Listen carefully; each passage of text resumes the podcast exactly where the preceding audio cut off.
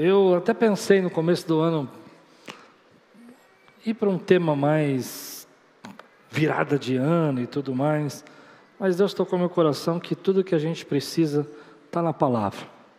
A gente vai se alimentando da palavra e Deus vai tratando conosco. Amém? Lucas capítulo 3, versículo de 1 a 20. À noite vamos estudar o capítulo 4, a tentação de Jesus.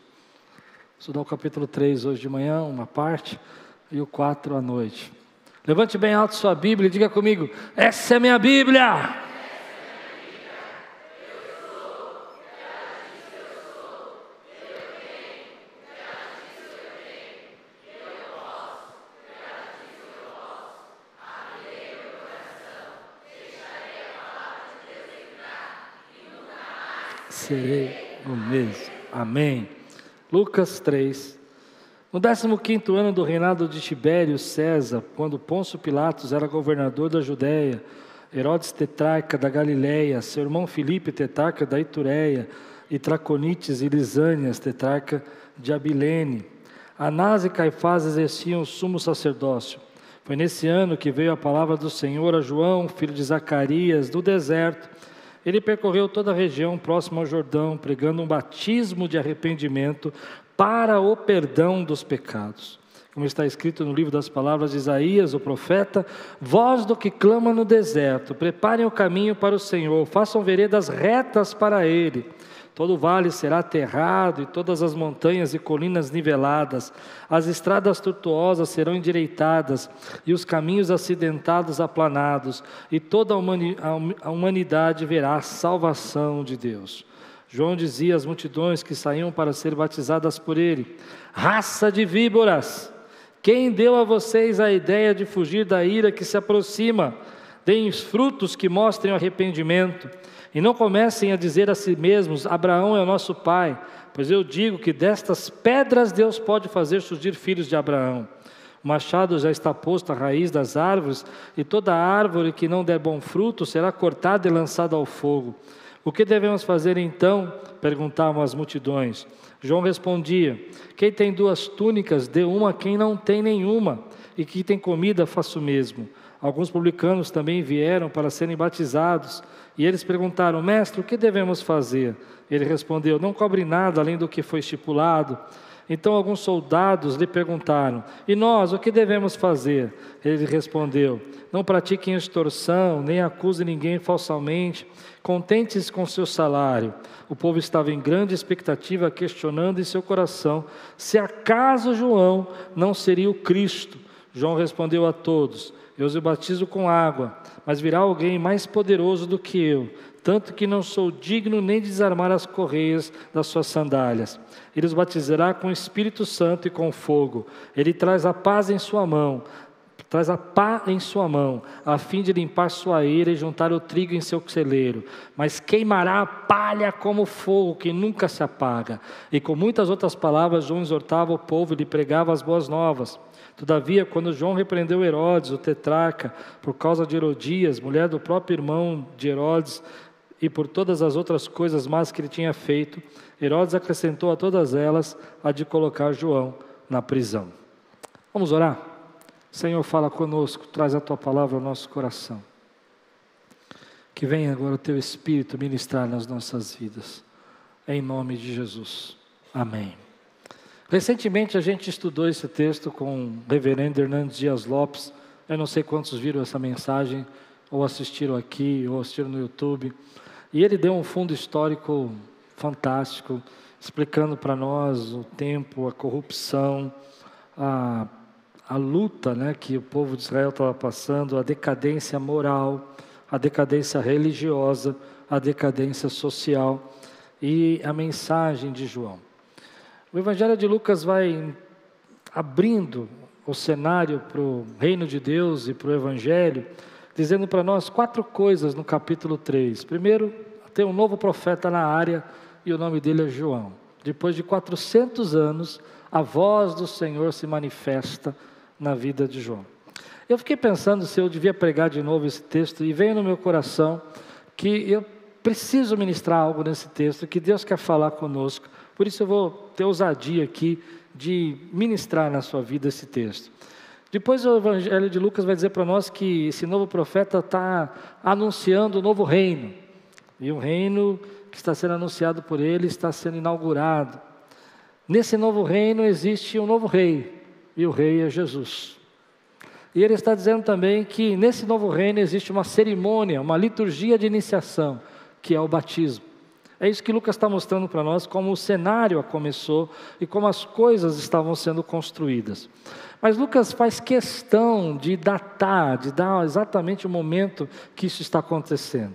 E ele vai dizer isso para nós no versículo 1 e 2. Ele diz assim: No 15 ano do reinado de Tibério César, quando Ponço Pilatos era governador da Judéia, Herodes Tetarca da Galiléia, seu irmão Filipe Tetarca da Itureia, Traconites e Lisânias Tetarca da Bilene, Anás e Caifás exerciam sumo sacerdócio. Foi nesse ano que veio a palavra do Senhor a João, filho de Zacarias, no deserto. Você lembra que quem ouviu a mensagem do pastor Hernandes, ele explicou para nós que esse texto, essa datação, representa a, a, a decadência moral do povo ah, um desses governantes, que é Pôncio Pilatos, ele explicou para a gente que não era dessa família, porque o da família era tão ruim que tinha sido deposto e colocaram um governador romano. E eu fiquei pensando nisso, eu fiquei pensando nessa, nessa decadência, nessa momento de, Anás e Caifás, temos dois sacerdotes aqui, e isso representa que havia uma corrupção tão grande que nenhum dos dois queriam largar a sua posição. E eles estavam, com, estavam ali vivendo eh, dos louros, das, das vitórias da religiosidade. E esses eram tempos difíceis, tempos complicados. E esse é o tema que eu quero ministrar. Deus levanta homens nos tempos difíceis. Deus levanta pessoas nos tempos difíceis. Deus pega esses momentos e não fica calado. E uma das coisas que eu fiquei pensando é que Deus não está ausente quando o mundo está em trevas. Nós estamos começando um ano, uma mudança política, nem todo mundo está satisfeito com isso, uma mudança que a gente não sabe muito bem o que vai acontecer, dificuldades, coisas que a gente não tem muita certeza se esse é o caminho de Deus mesmo para a nossa vida, o que nos gera uma profunda insegurança, uma profunda preocupação, uma certa até tristeza. E essa semana conversando com um amigo, ele disse uma coisa muito interessante. Ele falou: a gente precisa dizer que nós acreditamos nesse país. Que a gente acredita no Brasil. Que a gente acredita no que Deus tem para o nosso país. Você acredita no nosso país? Onde eu vejo muitas pessoas indo embora, pessoas fechando suas empresas, gente tentando vender os seus bens para morar fora. Mas existe um povo que Deus vai levantar nessa nação, porque Deus não está ausente. Mesmo quando há uma decadência religiosa também, muita gente não acredita mais na igreja, não acredita mais na, no ministério da igreja. Mas eu creio que nesse tempo Deus levanta pessoas, porque quando o mundo está em trevas, Deus levanta homens para falar da glória dele e do poder dele. Se um lugar não chegou a graça de Deus, vai chegar a graça de Deus pela tua vida, pelo teu ministério, no teu trabalho. Quando você chega, o reino de Deus chega. Na tua vida, onde, onde você chega, o reino de Deus chega. Quando você chega na sua família, o reino de Deus chega.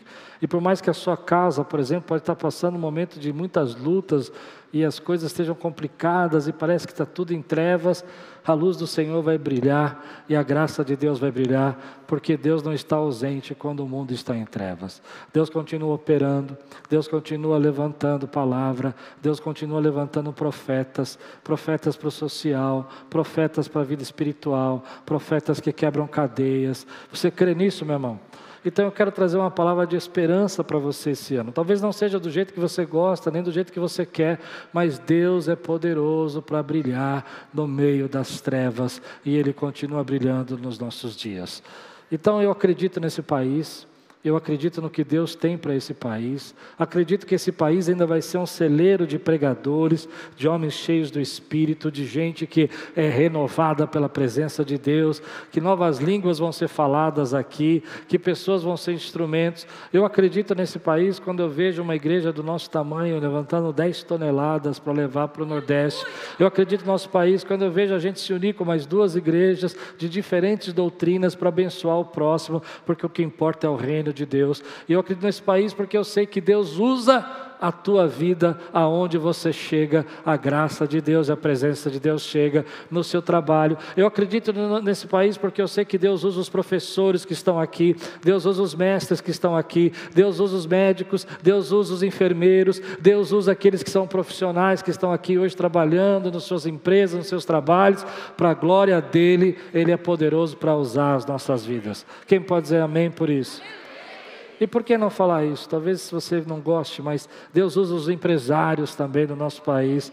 Deus usa, meu irmão, para que haja recursos, para que haja condição de trabalho, emprego. Você crê no que eu estou dizendo, meu irmão? Quem pode dizer glória a Deus por isso que eu estou pregando? Então, Deus não está ausente quando o mundo está em trevas, mas nos tempos difíceis, Deus não levanta ah, estratégias, Deus não levanta simplesmente eh, cargos, ou títulos, ou governos, ou impérios, Deus levanta pessoas. E olha o que Deus vai fazer nesse tempo aqui. Eu estava estudando sobre isso e me chamou a atenção, porque nesse texto tem sete títulos Sete títulos são colocados aqui. Primeiro, Lucas cita o nome de, de, sete personagens: o imperador romano, um era o imperador romano, o outro era o governador, três tetrarcas que governam uma parte, né, uma quarta parte de uma região, dois sumos sacerdotes. Olha que interessante. E a palavra de Deus não estava com nenhum deles. A palavra de Deus não estava com o imperador, a palavra de Deus não estava com tetrarcas, a palavra de Deus não estava com o governador, a palavra de Deus nem estava com os sumos sacerdotes. Dois, tinham dois, mas não estava com nenhum deles. A palavra de Deus estava com um homem sozinho no deserto pregando. Não é tremendo isso? Às vezes a gente fica impressionado, mas o homem que Deus usa, a pessoa que Deus usa, são levantados no tempo difíceis. Deus vai usar você na sua casa Pode esperar que são tempos difíceis, mas Ele vai usar a sua vida. Mas as pessoas que Deus usa também são pessoas que são guiadas por um propósito. O texto é claro de dizer o propósito de João. Como está escrito, diz no versículo 4, as palavras do profeta Isaías: Voz do que clama no deserto, preparem o caminho para o Senhor, façam veredas retas. Ele tem um propósito, ele tem um destino. E eu, eu vou dizer uma coisa para você que me preocupa muito. Eu acredito que hoje nós somos muito preocupados com estrutura, estrutura, nomenclatura e aval. Vou explicar o que eu quero dizer com isso. Antes da gente fazer qualquer coisa para Deus, a gente pergunta se a gente tem estrutura. Eu posso fazer para Deus, mas eu tenho condição eu tenho tempo, eu tenho recurso, eu tenho dinheiro, eu tenho um microfone, eu tenho um palco, eu tenho pessoas. Estrutura. Quando eu olho para João, isso me bate de frente, irmão. Porque João não tem estrutura nenhuma, ele vai para o deserto, ele não faz parte do império, ele não faz parte de um sacerdócio, ele não faz parte de nada disso, mas Deus levanta ele porque a palavra de Deus está com ele. E quando Deus unge você, ninguém pode parar.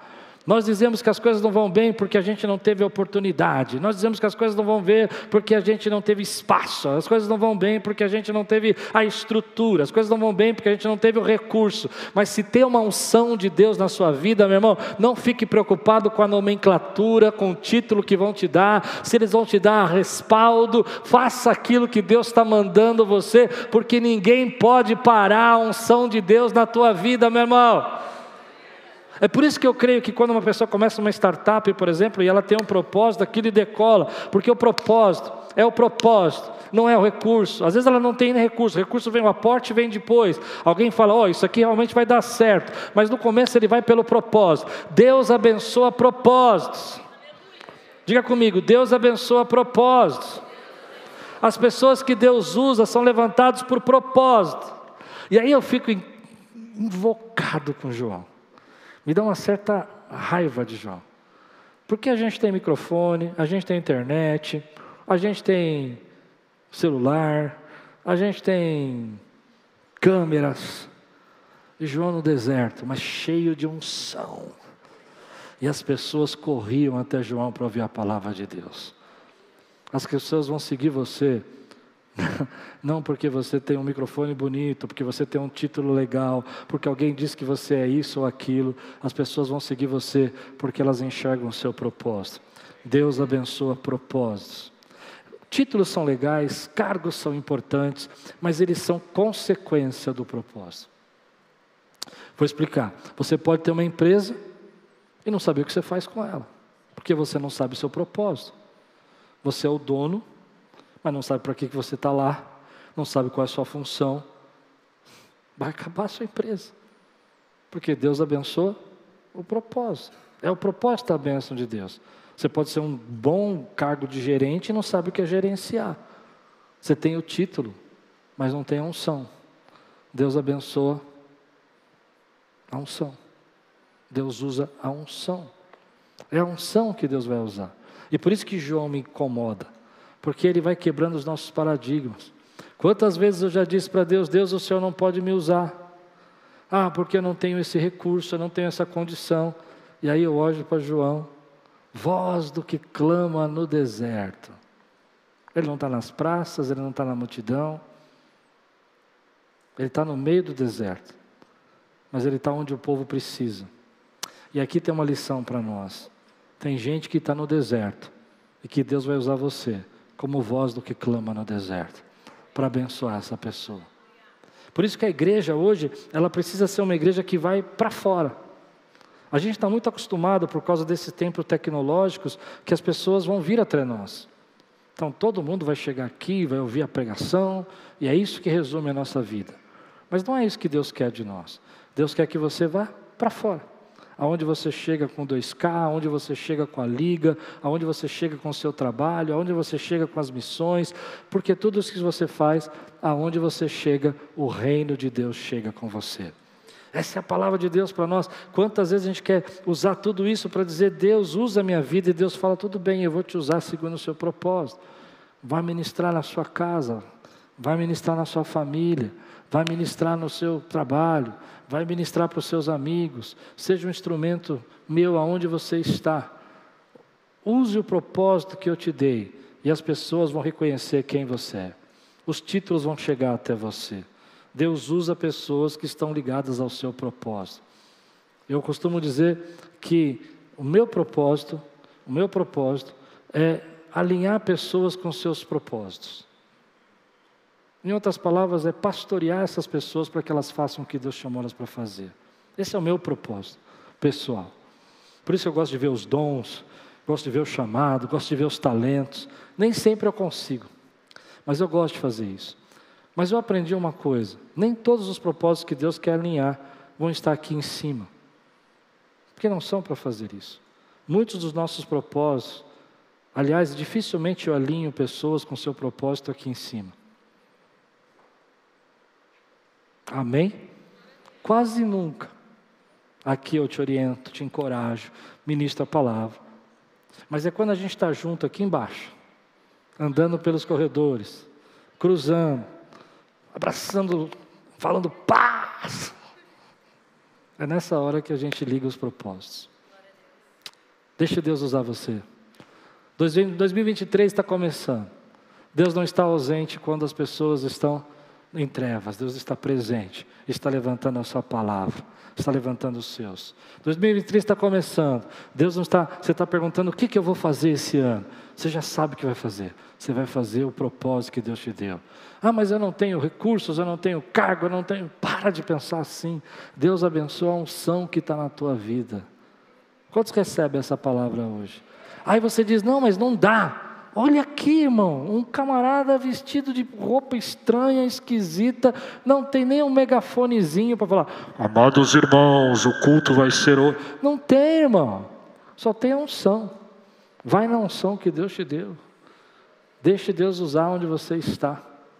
Deus levanta os propósitos. Versículos 7 a 9. João dizia às multidões: que saíam para ser batizadas por ele. Raça de víboras. 400 anos em silêncio e João vem e diz: raça de víboras. Que mensagem. Aqui tem uma coisa que eu queria pregar. João não só pregou raça de víbora ou arrependimento, ele pregou muitas coisas, o texto vai falar para nós.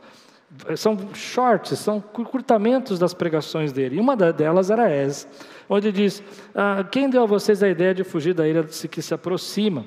Ele via aquelas pessoas chegando até ele e querendo se batizar, mas aqueles religiosos, aquelas pessoas não queriam ter nenhuma mudança de vida. E é com isso que João está confrontando. É como se elas estivessem querendo fugir dos problemas e do fogo, mas sem ter transformação. Aí depois eles diziam outras coisas. Deem, ele dizia: deem frutos que mostrem arrependimento e não comecem a dizer a si mesmo: Abraão é o nosso pai. Eles se defendiam pela religião.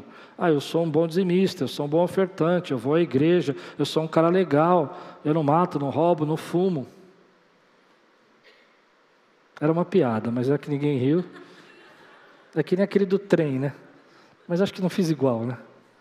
Mas é assim, eles estavam se defendendo, sou, meu Abraão é nosso pai, pois eu digo que destas pedras Deus pode fazer surgir filhos de Abraão. Ele diz: olha, essa religiosidade sua não te defende de nada. O machado já está posto à raiz das árvores, e toda árvore que não der bom fruto será cortada e lançada no fogo. Homens que são levantados por Deus são levados a pregar a verdade e principalmente uma mensagem que traz arrependimento e confronto.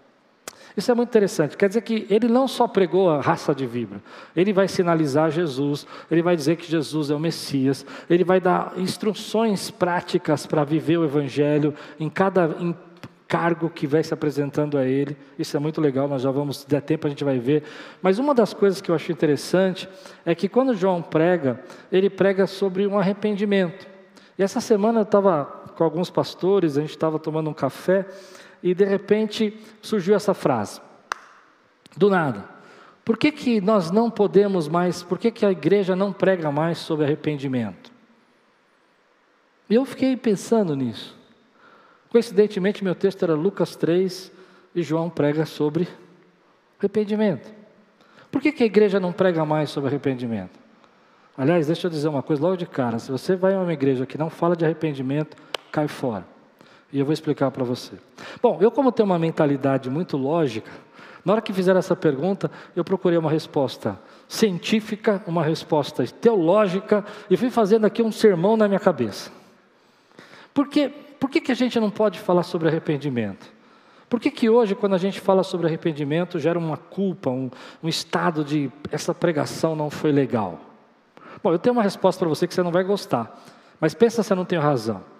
A gente não gosta de arrependimento porque a gente se tornou uma, uma geração narcisista. Narcisista.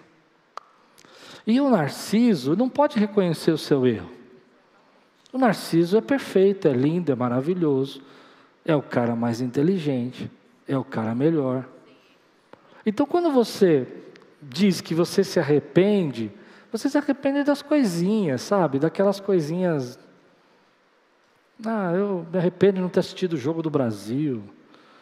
Me arrependo de ter assistido o jogo do Brasil. É. Mas a Bíblia vai dizer para nós que o arrependimento é algo importante da nossa consciência. Que só tem evolução e crescimento quem se arrepende. Quem reconhece os seus pecados. Por que, que a vida daquela pessoa não muda? Porque ela não se arrepende. E nós não gostamos de ouvir isso, porque se a gente for sincero, eu talvez esteja pegando pesado, mas a gente não tem nada para se arrepender. Que tristeza. Se você não tem nada para se arrepender, é sinal que você é o mesmo há muito tempo, sem nenhuma evolução. Porque só existe evolução quando há arrependimento.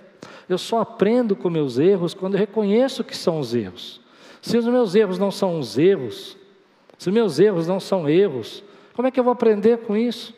Então existem coisas que a gente coloca, ah, mas eu não gosto de falar nisso porque isso me gera culpa. Deus me perdoa pelos meus pecados. Deus morreu na cruz e todos os meus pecados já foram perdoados. Irmão, isso não tem uma coisa a ver com a outra. O arrependimento é para você, não é para Deus. Deus não precisa se arrepender de nada. É você que precisa se arrepender. É você que precisa entender que o salário do pecado é o quê? É a morte. E quando a gente fala isso, vamos trazer isso para a prática. Lembra que eu falei? Eu primeiro usei uma questão geral. Somos narcisos, não somos? Somos. Mamãe falava para mim que eu era incrível, sensacional, maravilhoso. E agora você fala que eu tenho que me arrepender? Eu sou o cara, meu. Estou falando de mim, estou falando de você. Entendeu? Amém? Então eu não tenho como me arrepender. Mas se eu começar a entender que eu não sou tão perfeito assim, que eu não sou tão maravilhoso assim, eu vou entender que algumas coisas que eu faço vão trazer consequências. Agora vamos trazer isso para a prática. Um casal, marido e mulher. O cara gosta de fazer umas piadas bem legais, mas essas piadas ofendem a sua esposa. Tudo bem? Pode acontecer? Ele não é mal. Ele é um cara legal, mas ele está fazendo umas piadas que está pegando pesado. Só que ele não percebe. A esposa sinaliza. Ela fala: Não curti, não gostei. Uma vez, duas vezes. Pode ser ao contrário também, viu, irmão? Aqui não tem machismo para isso. Mulher também faz umas piadas pesadas. Terceira, quarta vez. Amém? Chega uma hora que ela fala assim: Olha, não estou gostando dessas brincadeiras, estão me magoando. Já começou a haver um distanciamento. Aí ele vira e diz assim: aí que está o problema quando não há arrependimento. Mas são só brincadeiras. É você que é muito. Pegaram o meu ponto ou não? É você que é muito radical. É você que faz assim. Peraí, peraí, tudo bem. Para você é normal. Mas para ela não é normal. Ou para ele. Isso gera o quê? Ô oh, meu irmão, isso gera uma morte. No final o relacionamento vai acabar.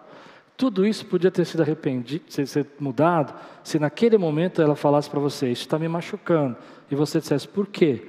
E ela dissesse, porque você fala assim, assim me ofende. E você dissesse, ok, eu me arrependo de ter falado assim com você. Porque não existe perdão sem arrependimento. Não, você não ouviu o que eu falei. Não existe perdão, restauração, sem que alguém se arrependa. Mesmo que você diga para ela, isso é bobagem, isso é besteira. Ah, você que fica muito, muito cismado com as coisas. Não tem arrependimento, não tem perdão, não tem crescimento. E o teu casamento acaba. Seus relacionamentos acabam. Com seus filhos também. O arrependimento é um meio de evolução. Por isso que quando as pessoas falam de arrependimento, eu até falei para Deus, Deus, não me deixa aliviar. Eu quero pregar o mais duro que eu sei pregar. E eu vou pregar agora para você o mais duro que eu sei. Se você não se arrepender, sua vida não vai sair do lugar. Tem coisas que você tem que parar e falar: isso não foi legal, isso não é legal. Aí eu sei o que a gente faz, porque a gente hoje não sabe se arrepender. E aí faço uma pergunta para vocês antes de falar o que eu pensei. Ó, por que, que a Bíblia tem tantos livros sobre arrependimento, como livros sobre lamentações? Um livro inteiro na palavra para falar de lamento. Ah, porque aquilo era um costume. Não, porque se lamentar, reconhecer os seus erros, salva as nossas emoções, traz esperança. Há uma graça em saber que Deus me perdoa dos meus pecados quando eu me arrependo, que eu tenho uma segunda chance, que eu posso mudar, que Deus é poderoso para me perdoar dos pecados, meu irmão. Então eu não consigo entender porque a nossa geração acha tão difícil isso e tão perigoso. Talvez porque quando a gente fala de arrependimento, a pessoa olhe para nós e fala assim: pastor pregou esse sermão agora, não vou poder pecar legal. Você não entendeu o que eu falei? Eu vou chegar em casa e vou ficar lembrando a vozinha dele no meu ouvido. Não, não é minha voz, é o Espírito Santo falando para você que o salário do pecado é a morte. Não é tabu da igreja, meu irmão. E aí eu sei o que a gente diz. A gente diz assim, eu vou correr. A gente diz assim: olha, é, é, eu caí nesse pecado, mas a culpa foi dele. Você já viu essa história, né? Lá no Jardim do Éden já teve essa história. E como é que foi isso? Não, sabe o que é? É que eu estava assim, meio deprimido, meio tal, e aí aquela mulher me cantou, e ela sabia que eu era casado, e, e, e a minha esposa não estava me dando atenção. Essa é a resposta mais narcisista que você podia dar. A culpa é da mulher que te cantou, a culpa é da mulher que não te deu atenção, e você caiu porque você é uma benção. Gente, vamos, vamos tratar isso de uma vez por todas? Deixa eu conversar com aqueles que são filhos agora, presta atenção. Faz sentido o que você está falando? Eu entendo que você pode ter caído, de, de, vou falar como um pai para você, que você caiu porque a mulher tal, viu que você era casado, viu a brecha, tal, tudo bem, tudo bem. Entendi tudo isso, mas deixa eu fazer uma pergunta para você: por quê? Por quê? Enquanto você não souber por quê, vai ter outras pessoas que vão chegar para você e vão fazer isso. Bom, vou trazer, tirar dessa área que eu sei que causa uma tensão, vamos colocar em outra área negócios errados. Tem gente que nunca se arrepende do negócio errado, meu irmão. Acabou de sair de uma pirâmide e quer entrar em uma, um triângulo. Sei lá. Você já viu gente assim? E a gente começa a fazer, não, porque agora encontrei um negócio e tal. E o cara está enrolado de novo. Gente, enquanto ele não entender que dentro do coração dele, talvez ele esteja sendo guiado não pela lógica, não pela sabedoria, mas pela ganância, ele não vai prosperar. Ele não vai crescer. Eu vou contar um exemplo aqui que vai doer meu coraçãozinho. Mas eu vou contar, porque eu quero ajudar hoje. Arrependimento é meio de evolução. Diga comigo, arrependimento é meio de evolução.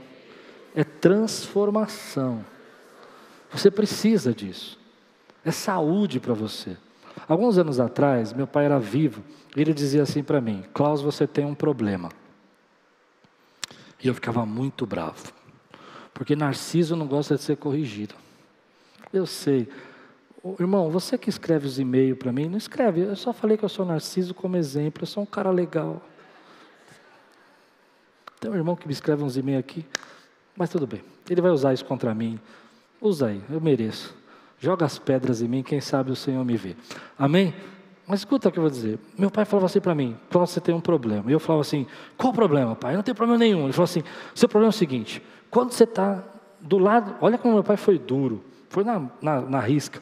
Quando você está perto de alguém que é maior que você, ou que você acha que é maior, ou você acha que ele tem mais fama, ele tem mais recursos que você, você fica todo bobo falando, querendo mostrar as coisas que você fez. Isso é porque você se sente diminuído. Pergunto para você: eu ouvi o meu pai? Sejam sinceros. Os que acham que eu ouvi, ligue 0800, 400. Não ouvi, meu irmão. Por quê? Porque eu, não, não é bem assim, é que eu estava querendo falar, mostrar e tal. Aí um dia eu estava com uma mesa de amigos, tal, todo mundo muito, muito famoso, tudo muito legal, isso é muitos anos atrás, isso é em 2008 mais ou menos. Todo mundo sentado e não sei o quê, e aí eu tinha um cara bem famoso que eu queria conquistar o cara, sabe? Eu queria que ele fosse meu amigo, vamos ser amigo. Só que eu não sabia fazer amigo. E aí o que, que eu fiz? Eu cheguei e comecei a mostrar o meu talento minhas conquistas. E na quarta coisa que eu falei assim, a mesa já em silêncio, aquele homem olhou para mim com muita sabedoria e curou a minha alma, dizendo para mim: Foi bom para você? Aí fez esse silêncio que está aqui na igreja. Ninguém falou nada, eu fiquei muito chateado. Um amigo que estava na mesa salvou a mesa. Glória a Deus. Fui para casa e falei, Senhor, fiz de novo. Fiz de novo. Preciso aprender. Preciso me arrepender. Aprendi a regra dos 30 segundos, já ensinei isso aqui no podcast. E aprendi que eu precisava arrependimento. Que eu precisava entender que aquilo era uma necessidade minha. Que ninguém ia gostar disso. Mas, por isso que eu amo arrependimento. Outras mesas vieram. Quem pode dizer amém por isso? Outras mesas vieram, outros amigos vieram, gente que eu amo. Cara, se eu não tivesse passado por isso, não tinha tido outras mesas. Se você não aprende com aquilo que você erra, não tem outro relacionamento, vai fazer a mesma bobagem no próximo, porque ninguém tem que aguentar isso pro resto da vida. Pronto, falei. Você acha que está tudo bem, é só uma pornografia, que é tabu da igreja, mas a tua esposa se sente humilhada. Você começa a confundir realidade com, com virtual. Um abismo chama outro abismo. O pecado te vicia. E o salário do pecado é a morte. Olha como, como arrependimento é importante, da gente chegar às vezes diante de Deus e falar: Senhor, mostra para mim aquilo que eu tenho que mudar, que eu preciso me arrepender. É uma bênção de Deus, meu irmão. É uma pena que a nossa geração não possa ouvir sobre isso. Que tenha pessoas que ficam constrangidas, irritadas. Sabe, às vezes chegar para o seu pai e falar: Mãe, o que, que eu tenho que mudar? Eu me arrependo de algumas coisas. Eu vou contar um último exemplo. Eu me lembro que em 2004 eu fui estudar fora, como eu contei para vocês, fiquei lá 30 dias. Mas eu não confiava que a igreja era do Senhor, eu achava que a igreja tinha que acontecer por mim. Eu tinha vindo de uma empresa e eu entendia que o trabalho, e era assim que a igreja funcionava e tal, e que as coisas eram igual a uma empresa, e essa era a minha cabeça. E Deus me levou para esse lugar para me tratar. Só que eu perdi muito desse lugar. Porque eu ficava tão preocupado com a igreja que nos intervalos, ao invés de eu me relacionar com os pastores, os professores, eu entrava numa, na, na, na cabine lá onde tinha os computadores para ficar mandando e-mail para o Brasil para ver se estava tudo bem. Primeira coisa que eu fiz foi comprar um cartão telefônico para ficar ligando aqui para saber se a igreja estava bem. Entende o que eu estou dizendo? E muita coisa eu perdi. Quando eu cheguei no Brasil, eu tive essa sensação do Espírito. Falou, Klaus, você ficou tão preocupado que você não aproveitou algumas coisas que eu queria te dar. Aquela conversa com aquele pastor, o, o diretor da escola queria sair com você e você ficou preocupado com o Brasil e você saiu com ele, mas a sua cabeça não estava lá. Que eu voltei para o Brasil e fiquei pensando nisso, eu falei, sabe de uma coisa? Se Deus me der uma outra oportunidade, eu me arrependo de não ter confiado nele. Eu vou confiar nele. E eu vou desfrutar da mesa, daquilo que Deus tem. Tem coisas que Deus quer que você se arrependa. Tem coisas que Deus quer que você mude. E quando Deus fala arrepende-se, Ele não está dizendo para você que você não presta, que você não serve para nada, que você é, realmente faz tudo errado. Ele está dizendo: ei, isso precisa mudar para que você possa ser aquilo que eu quero que você seja, para que você se transforme, para que a sua casa seja abençoada, para que o seu relacionamento dure, para que a sua família prospere, para que você possa ouvir e entender a minha voz. Então, eu não entendo. Por que, que a gente não pode ouvir sobre arrependimento? Tem pecado? Abandona. Ah, não, mas esse é o meu pecadinho de estimação isso vai virar um dragão na tua vida. Vai começar com um bichinho pequeno, assim, sabe? Parece um pet. Daqui a pouco vai estar tão grande que você não consegue se resolver mais. Você precisa deixar isso. O salário do pecado é a morte. Alguém vai morrer. Por isso que eu acho que Deus é maravilhoso. E vou terminar assim. Deus é maravilhoso porque Ele te dá a oportunidade de mudar. Ele dá a oportunidade de você pedir perdão. E às vezes chegar para alguma pessoa que você precisa pedir perdão e dizer: Eu errei. E eu me arrependo de ter falado assim com você. Eu me arrependo de ter te magoado. Eu me arrependo de ter te ofendido. Eu não sou tão narcisista ao ponto de não enxergar os meus próprios erros. Eu enxergo. E aí a gente tem esse sentimento, sabe? Ah, mas isso é muito duro, isso é muito ruim. Não é. Porque quando você passa isso, então você já não é mais aquela mesma pessoa, você já consegue sentar na mesa, você já consegue usufruir das bênçãos que Deus tem para você. Tem coisas que eu me arrependo, eu me arrependo. Sabe uma coisa que eu me arrependo? Eu falo para Deus isso. Nos dez primeiros anos da Quírios, não ter dado mais vazão ao Espírito, deixado o Espírito fluir, ficar tão preocupado com a opinião dos outros. Me arrependo. Porque onde está a unção, há transformação. Onde há arrependimento, há o crescimento. Aonde as pessoas têm uma mudança, a bênção de Deus chega na vida delas. Então, quando algumas pessoas dizem, não, o importante é que Deus te ama. Claro que é importante que Deus me ama. Como é importante isso? Claro que é. Mas é importante também que eu tenha frutos dignos do arrependimento. Frutos dignos do arrependimento. mudanças dignas do arrependimento. Que eu possa pensar no meu próximo, que eu possa enxergar o que Deus quer fazer. Hoje Deus tem essa palavra para nós, que é um ano extraordinário na tua vida. Olha para 2022, faz uma lista de coisas que você tem que tirar da tua vida. Faz uma lista de coisas que não deviam estar mais com você em 2023. Comportamentos, hábitos, pecados. Uau! Alguém não vai dormir à tarde. Pecados. Não entende o que eu estou dizendo? Ah, mas não pode falar nisso, senão você vai se sentir incomodado, culpado. Ninguém quer que você se sinta culpado, quer que você seja transformado.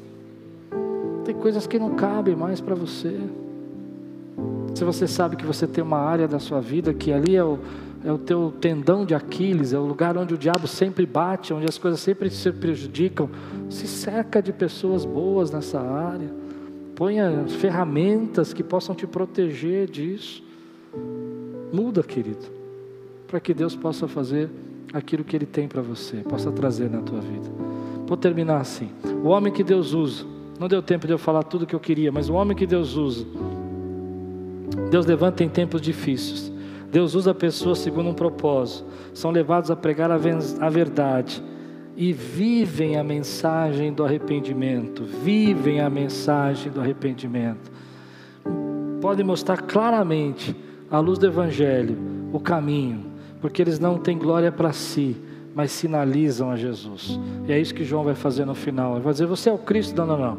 Eu só estou aqui para apontar o Cristo. É você que veio aqui, não, não sou eu, não. E é isso que a igreja faz. A igreja hoje sinaliza o caminho sinaliza Jesus, ela aponta o Cristo. Você recebe essa palavra hoje na sua vida, meu irmão? Eu vou fazer uma pergunta aqui. Quer começar um ano mais leve? Pessoas que eu conheço, as mais inteligentes, as mais usadas, se arrependem constantemente.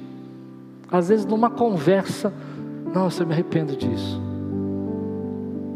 Pessoas que são menos usadas, mais narcisista, sabe? Dificilmente se arrepende. Elas sempre dizem para mim: não, a culpa é do outro. Foi a mulher que tu me deste, foi a serpente que tu criaste. Deus tem algo novo para você em 2023. Deus tem fruto de arrependimento, de transformação na tua vida. Ah, como eu me arrependo de algumas coisas, meu irmão. Me arrependo de não ter curtido mais os meus pais, coisas que eu não posso resolver mais. Mas isso me faz também pensar em curtir mais os meus filhos. Fez sentido o que eu falei para você? Coisas que eu me preocupei tanto na vida que depois não valiam nada. Mas isso me faz pensar que eu ainda tenho um segundo tempo para me preocupar com aquilo que realmente importa. Você recebe essa palavra hoje na sua vida?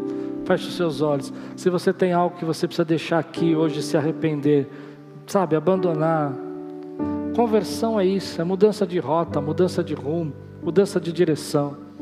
E Deus falou com você alguma coisa aí, não leva isso para o lado da culpa. Ah, eu sou imprestável, eu não faço tudo. Não, não, não. Leva para o lado pelo poder de Deus.